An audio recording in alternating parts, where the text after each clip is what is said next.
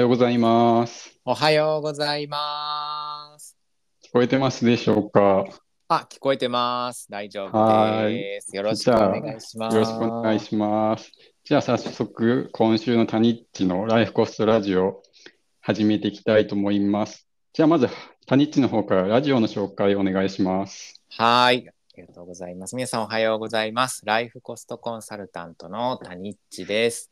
えーこのラジオはですね、えーミニマムライフコストを通じて、そうですね、人生の選択肢であったりとか、自分らしい選択ができるようなヒントをお届けしています。今日はまこっちゃんと一緒に月始めの金曜日は、はい、収録という形で2人でお送りしております。よろしくお願いします。よろしくお願いします。続いて、タニッチの自己紹介もお願いします。はい。えっ、と、ライフコストコンサルタントとして、今、えーミニマムライフコストを出すサポートをしています。はい。ミニマムライフコストっていうのは、えー自分のね、と自分の大切な人が、えー心身ともに健康で暮らせる最低限のコスト。これを出して自分の人生をより自分らしく、えー選択できるようなお、えーお話をサポートをさせてもらっています。はい、ありがとうございます。そして、えっと、私、まこっちゃんは、まあ、フルタイムのサラリーマンをやっているんですけども、えっと、4年前ぐらいに東京の近くから湘南の海辺の町にちょっとプチ移住をして、えーミニマルで自分にとって豊かな暮らしっていうのをちょっと少しずつ、えっと、目指しながらライフシフトにトライしているところで、まあ、このライフコストラジオとかもたまに参加させてもらいながら、またそのエッセンスとかをいただいて、日々、あの、豊かな暮らしにしていきたいなと思っているところです。今日もよろしくお願いします。はい、よろしくお願いします。はい。そして、まあ、このライフコストラジオ月始めの回は、まあ、ゲストでもありますけども、ちょっとナビゲーターとして、あの、もともとリスナーだったんですけども、よりタニッチメソッドを使って、まあ、どうやったら自分らしくなっていけるかっていう視点でいろいろ じっくり根掘り葉掘り聞いていきたいなと思いますので、よろしくお願いします。はーい。で、まあ、先週は、あの、念願のリアル収録させてもらって、うん。なんか、もう1ヶ月も経っちゃったのかって感じなんですけども。ですね。めっちゃ早いですよね。まさか僕、ですね6月に入ってると思わなくて。そうですよね。はい。はい。いやー、それで、なんか、うん今日、うちの近所はすごい雨が降ってるんですけど、うんうん、関西もどうですかね？あ、そうですね。今日はめっちゃ雨で、そうそう。今日子供たちが、普通は6時間なんですけど、今日はもう雨、大雨予報だから4時間で帰ってくるって言って、おー、大雨予報です。なるほど。まあ、うん子供にとっては、ちょっと嬉しいハプニングみたいな感じなんですですね。超ラッキーですね。いや、なんかね、うん。なん最近多分、梅雨入り宣言とかないと思うけども、実は梅雨入れみたいな、そんな話もななんか出てたりみたいな感じですよね、きっと。うん、そうですね。うんうんうん。確かに。なんかすごい雨で、こっちは。うん。ただね、はいやっぱり子供たちが早く帰ってきて、金曜日、はいしかも金曜日のラストが短いっていうので、僕も仕事はせずに、今日は、はい。はい。子供たちと遊ぶ計画を立てながら朝ご飯食べてました。なるほど。いや、本当子供、あ今の小学生で土日休みですよね。そうです、そうです。うんうん。あ、でもそしたらもう金曜日の午後休みだったら、あの2日半ぐらいもう遊べて、もうラ超ラッキーって感じですよね。超ラッキーですね、本当に。ワクワクしてましたよ、最初。今日早く起きたいな。あーなんかいいですよね、子供のそういう。大人だと、あ、大雨警報出るかもとか言って仕事どうしようとか、なんか、なんかな金曜日になるとこなんですけど、子供、うんおっしゃラッキーみたいな。そうですね。最高の金曜日になりそうです。いや、なんか、大人ですけど、そういう暮らしに戻っていきたい感じですよね。ああですね。あのワクワク感はね、思い出すと、ね、すっごいこう懐かしいやっぱりね、楽しそうな感じを見てるとね、人はい生楽しんでるなってめっちゃわかり思います。ああ、そうですよね。うん。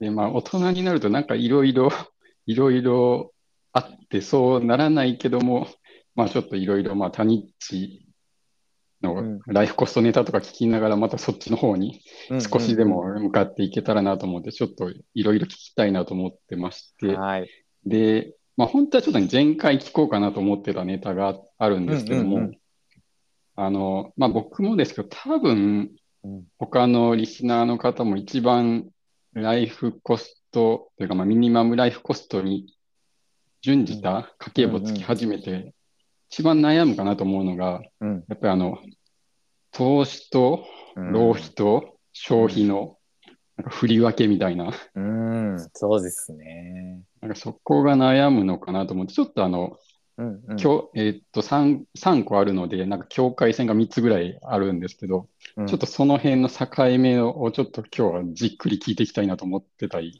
します。わかりました。で、まあ、うん、まず、まあ、た一番、あの、簡単な、簡単でもないですけど、うんうん、ありそうなところから言うと、まあ、消費と浪費の境目とか。ああ、そうですね。うんうんうん。消費と浪費の境目。まあ、浪費の境目とかで、うん、まあ、僕が東京でサラリーマンしてた時のことを思い出すと、まあ、例えば、あの、うんうん、仕事忙しくて夕方ぐらいに、あ、じゃあ周りの人と、ちょっと今日飲みに行きましょうかみたいな、そんな話結構あったんですけど、うんうんうん、で、行って、あの、ちょっと疲れてて、まあ、乾杯1杯ぐらい、1杯2杯ぐらい乾杯し、まあ、すっきりしてました、頑張ろうみたいな、それぐらいまでは、まあ、消費とか、まあ、場合によっては、なんか投資的な、自分のリセットするための部分があるかなと思ったりするんですけど、で大体そういくとね、終わんないんですね、そこで。ああ、そうですよね。そこで、ああ、ちょっともう、あれひどかったよねとか、なんか愚痴とかが始まると、はい、3杯目とか、じゃあその後、焼酎、日本酒飲んでとか言って、えー、っと、ぐったり終電近くで帰ってきて、で、次の日の朝、うわ、二日酔いで、みたいな。で、仕事もまだ進まなくて、結局、また残業でストレス溜まるみたいな、なんか、そういう話で、なんか、例えば飲み会行った時に、1杯目、2杯目、ご飯美味しく食べるぐらいまで、まあ、消費とか投資かなと、今今思えば思うんですけど、その後のずるずるいったところは、結構多分浪費だろうなみたいな、次の日も体調悪いですし、で、多分ずるずるいった時に結構、あの、いっぱい飲んでたりとかして、お金も実は使ってたりしたんじゃないかなみたいな、そんなイメージとかあったりして、なんか消費、あと、えっと、消費と浪費の境目ってなんか、そんな感じのとこかなってなんとなくイメージしてるんですけど、なんか短期的な感覚ではどんな感じですかね？あでもすごいわかりますね。多分ずるずるいっちゃうなんかっていうのは絶対浪費につながるような気がしていて、うん、あの僕がお伝えし結構ねあのやっぱり、うん、そうそうと浪費と消費でまあ投資も含めてその境目がつけ始めてわからない、うん、悩むっていうところは、結構いい悩みだったりとか僕はしていて、はい。うん、そこからね自分を知っていくことが結構深く進め出せるポイントに来てるんじゃないかなってすごく思ってるんですね。だからまずはその悩みっていうことはいいことっていうところをお伝えしたいのと、うん、さらにその消費浪費投資の境目の、まずは消費と浪費ですよね。はい、言葉で言うと結構簡単なんですけど人生自分の人生のためにならないものは浪費かもしれませんね。充実として。うん、ただその基準はやっぱり自分自身の感覚であったりとかその、はい、本当に自分が暮らしたい暮らしであったり、うん、やりたいことにはつながっているかどうかっていうのがやっぱりあの大きな境目かなと思うんです。漠然としてるんですけどそこは言葉としては基準を自分の中で作っとくことが大事で例えばね、うん、あの飲み会でも飲み会一つでも、はいそうですね。愚痴大会に参加する僕の基準ですよ。愚痴大会に参加する飲み会は確実に僕は浪費だと思っていて逆にでもむっちゃ憧れの人から誘われた飲み会は投資だったりとかしたりするんですよね。だから何を目的に何を得るためにとか自分の充実度が上がるか下がるかっていうところがやっぱり基準になるんかなって最近思うようになってきましたね。うん、なるほど。なんか、うん、例え、うんまあ、あと普通の人がありそうな感じ。まあ、スーパー行った時に、うんうんうんこれは消費かな、浪費かな、みたいな、うんなんか、そういうのの選択とかでなんかあったりします？そうそう今のさっきのが、まあ、浪費の浪費と消費の基準なんですけど、例えばあの消費っていうものの基準としてやっぱはいり消費っていうのは自分の暮らしとか、まあ、生きていくために必ず必要なお金食費であったりとか、まあ、光熱費みたいなところですよね。あとは住む場所、移住職なので住む場所。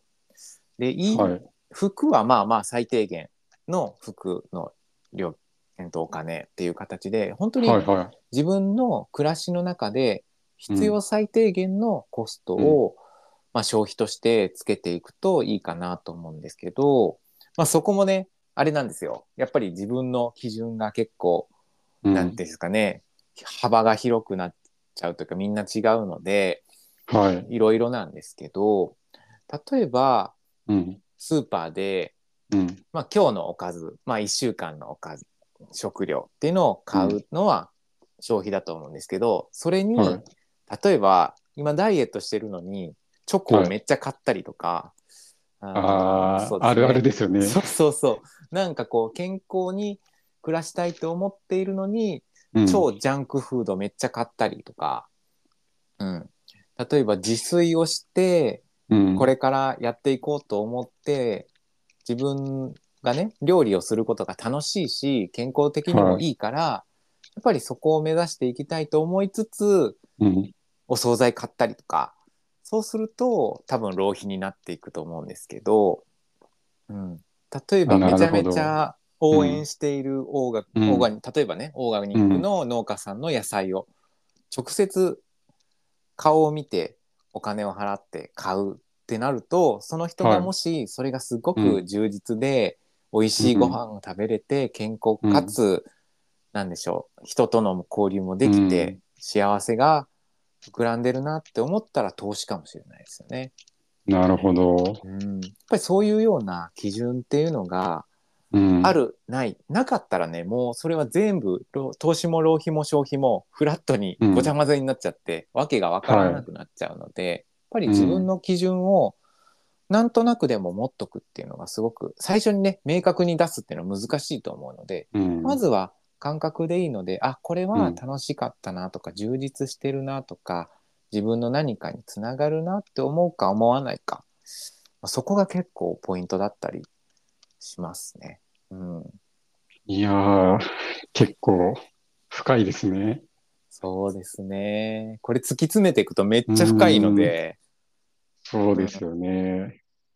でもいきなまありそれをはいこう基準として作るっていうよりは、あの最初に僕はお伝えしてるんですけどなんとなくワクワク、なんかいまいち、まあまあうん。いいかなぐらいのなん感覚からスタートしたらいいんじゃないかなって、うん、思います。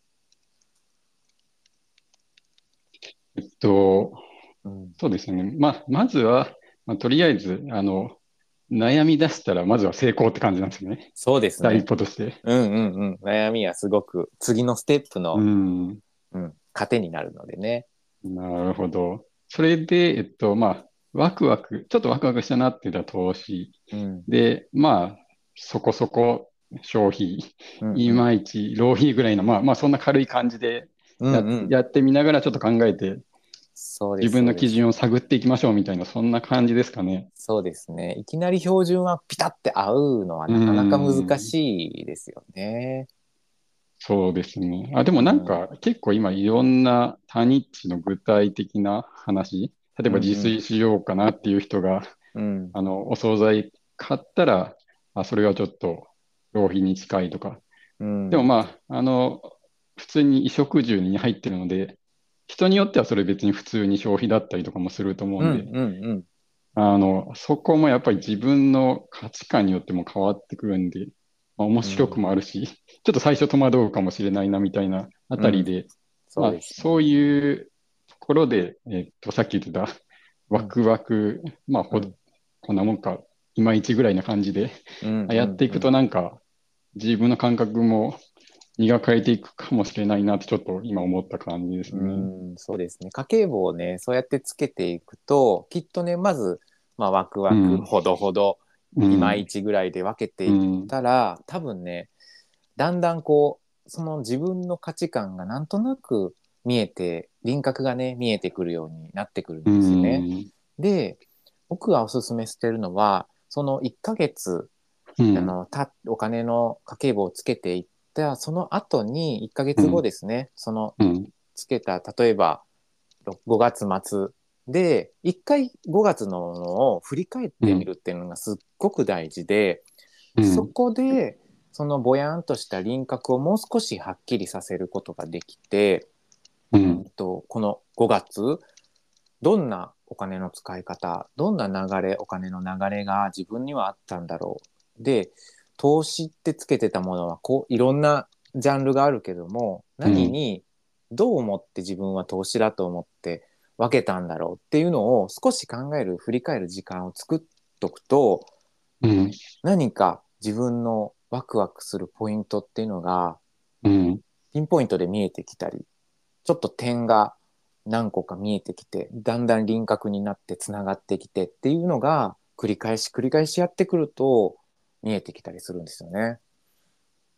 確かにそうですよね。今聞いてて、えっと、その場その場でワクワクほどほどいまいちって分けたものが、まあ、1ヶ月後に、まあ、家計簿っていう中でなんかリストになってるわけですね。ワクワクのとこころに、あ、自分がワクワクしたっていうもののなんか買ったものリストみたいなのが載ってるみたいな。うんうんうんうん。そうです、でそうです。それを見ると、あ、逆に、あ、自分でこういうことにワクワクしてたんだって1ヶ月後に分かるみたいな、そんな仕掛けですかね。そうですね。うん。それにね、ワクワク、本当にワクワクしたものが増えれば増えるほど、多分豊かさ、暮らしはうん自然に自分らしく豊かになっていくし、うん。そこでちょっと一瞬こうワクワクってその時は思ったけど、実は浪費だったっていう部分がもしあれば何にそうさせられたのかっていうのが分かってくるので広告なのか周りのはい。何でしょう、意見なのか何はいか流行りなのかに流されてしまったのかとか、うんそういうのがね自分の中で分かったり、うん、すると思うんですよね。いやー、それなんかね、すごいわかる気がしますね。あの、うん僕も最近、まあ、の家計簿つけ始めたからかもしれないんですけど、うん。結構 Amazon のタイムセールとかで、あ、これ買うかもと思ってお気に入りに入れてたのが安くなってる、ポチッとか言って、うん。で、あの、なんか3ヶ月後ぐらいにちょっと、なんかいろいろ部屋整理しだして、うんうん。これ一回も開けてないよなとか、なんかそういうのあったりとかして。ありますよね。そうそう、うん。セールは結構ね、うんポインポイント倍倍みたいなキャンペーンと、セールと、うん。あとはそうですね、店員さんの上手なはい、言葉かけとか、はいはいはいはい。あとはスーパーのちょい買いコーナーみたいなところは、うん結構浪費が多いですよね。そうですね。あ、投資だって自分で思って、ワクワクも多分その時はするんですよね。なんか夢がふる膨らんで。うんうんうん。だけど、よくよく考えると自分の生活の中でそれを使うタイミングがなかったとかね。うん、そうですよね。そうそう。やっぱりそういうふうに、それもね、うん浪費になるんですけど、やっぱりそれをちゃんと気づけると、浪費にも少し価値が見出せたりとかね、もうこれ以上、今後はそういうセールでちょっ思わされないようにしようとかね、うん。自分のこのお金の使い方のトレーニングにはかなりなるんじゃないかなと思いまあ、す、ね。確かに、まあ、そこを後悔するんじゃなくって、うん、まあ、これも経験で、まあ、あとその、家計簿つけてたら、その月終わりのうん、振り返りのタイミングとかで、あ、これはって、もう一回そういうタイミング、あの、振り返るタイミングがあれば、うんうん気づくチャンスがあるかもみたいな感じですかね。そうですね。うんうんうん。いやー、なんか、結構そうですね。じゃあ、あの、基準、僕、基準をもうちょっと聞こうかなと思ってたんですけど、まあ、うんいきなりやっぱり基準を作るっていうのもかなり難しいので、うん。なんかやりながらどんどんその基準みたいなのが、うんうん。あの、まずその場で3択で選ぶっていうのをやりつつ、うん。また月の終わりにもう一回振り返ってっていうプロセスをあの何ヶ月かやる感じでなんとなく輪郭が見えてくるみたいな感じですかそうね。そうですね。いきなりね、ミニマムライフコストを出すって、1ヶ月で出すってなかなか難しいので、うんやっぱり3ヶ月からまあ1年ぐらいの時間をじっくりかけてすぐに出るものじゃないので、やっぱり自分と向き合ってじっくり出していくことが、コツコツやっていくことがすごくあの出す重大事なポイントというか大切うなん。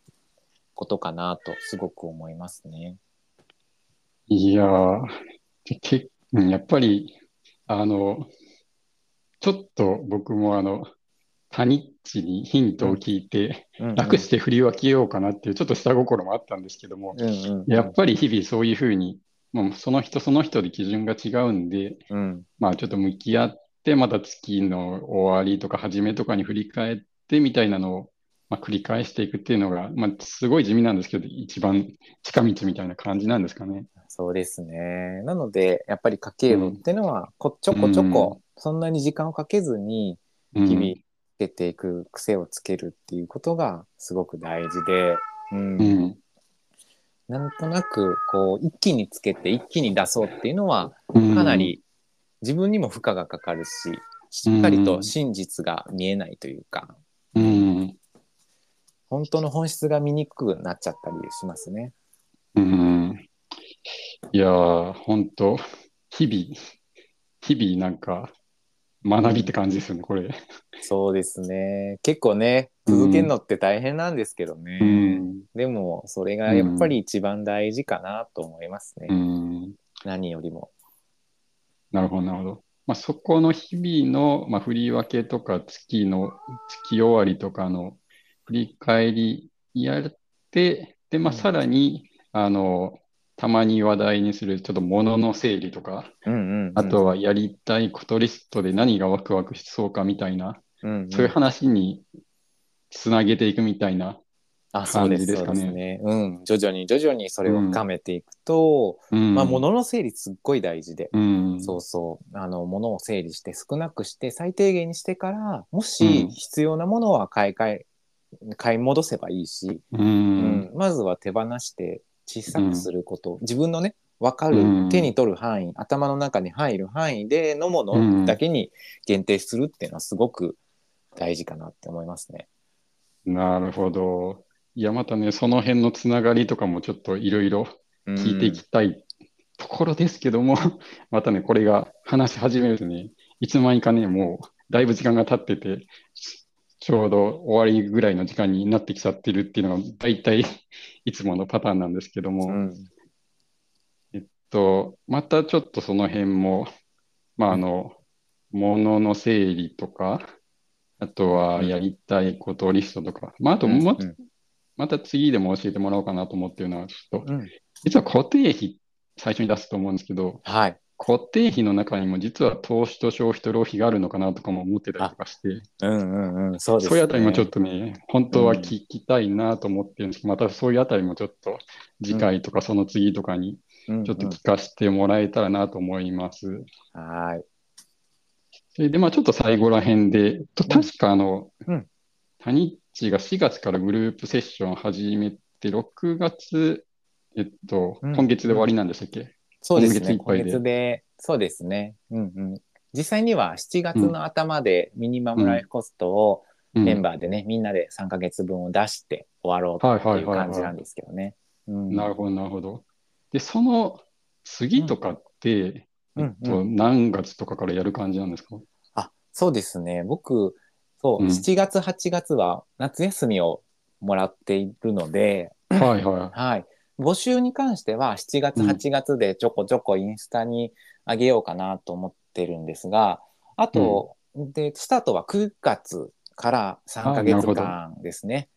9、なるほど。10、11の3ヶ月間で、うん。うん、ちょっとこう3ヶ月のミニマムライフコスト家計簿をつけながら深うん。く自分の価値観を探るワークっていうのをたくさんやってみんなで。少人数でねおはお金の話をするので安心したあの空間の中でうん。いろんなお金の悩みとか気づきを共有するような9月からスタートしようと思ってますまた。なるほど。うんじゃあまたひ来月ぐらいになるとそういうまた募集とかも始まりますよっていう。そうですね。感じですね7月、そうですね。7月からまた順次お話を、はい、していこうかなと思います。まあ、あの普通だとあの4、5、6って言うと次は7、8、9とかになりそうなところをうん、うん、7、8月は夏休みっていうのがさすが谷地らしいなと思ってちょっと今聞いてたんですけども。うん、うん、うん。いや、もうね、夏休みが大事ですよ。休むっていうのも大事かなと。そうですよねうん。そのゆとりを持ったらまた良いセッションができたりとかしますもんね。あ、そうですね。まさにそのためにでもあるかもしれませんね。休むっていうのは。確かに確かに。で、まあ、あとは月でも単発でイベントとかも、えっと、月末に大体ミニマムライフコスト出すとかをやってるんですよね。うん、そうですね。月末は毎月、あのーまあ、夏休み以外は、えっと、だやらせてもらっていて、やっぱりうん。ね、ミニマムライフコストをどう出すかとか、うんまあ具体的な方法とか、まあ、うん家計簿のどんなものを使っているかとかも含めて、はい、うんちょっと凝縮した形でね、お話をする1時間から1時間半ぐらいの間で質問も受けて、少これも少人数3、4、5人でお話をするのを、毎月月末に開催していて、今月は金曜日かな？金金曜日だったかな、うん、月末にまたしようと思いますので、はい、ぜひぜひ、はい。はい、興味のある方は来てもらったらと思います。それ以外にもなんかあったりしますか？そうですね。あとは月半ばに、あの、実実際にいろいろとグループコンサルで、うんえっ。とやっているワークが、いろんなうん。自分の価値観を広めるワークをしてるんですけども、それをちょこちょこ一つ一つ、あの、毎月グループワーク、ワークショップとして開催をしているので、今月は、えっと、自分の150年歴史を振り返ろうっていうような、ちょっとお金のワークを、面白いワークをしようと思っています。これもまたね、少人数ではい。お話をして、じっくりうん。深く自分の価値を掘り下げるようなセッションになるかなと思いますね。うん。確かに。多分昔のラジオでもこの自分の150年歴史について、多分タニッチがシェアしてくれてた回もあったかなと思ないますね。話しましたね、多分ね、ううんん。それをがっつり詳しくやる、実際にやるっていうところですかね。うんうん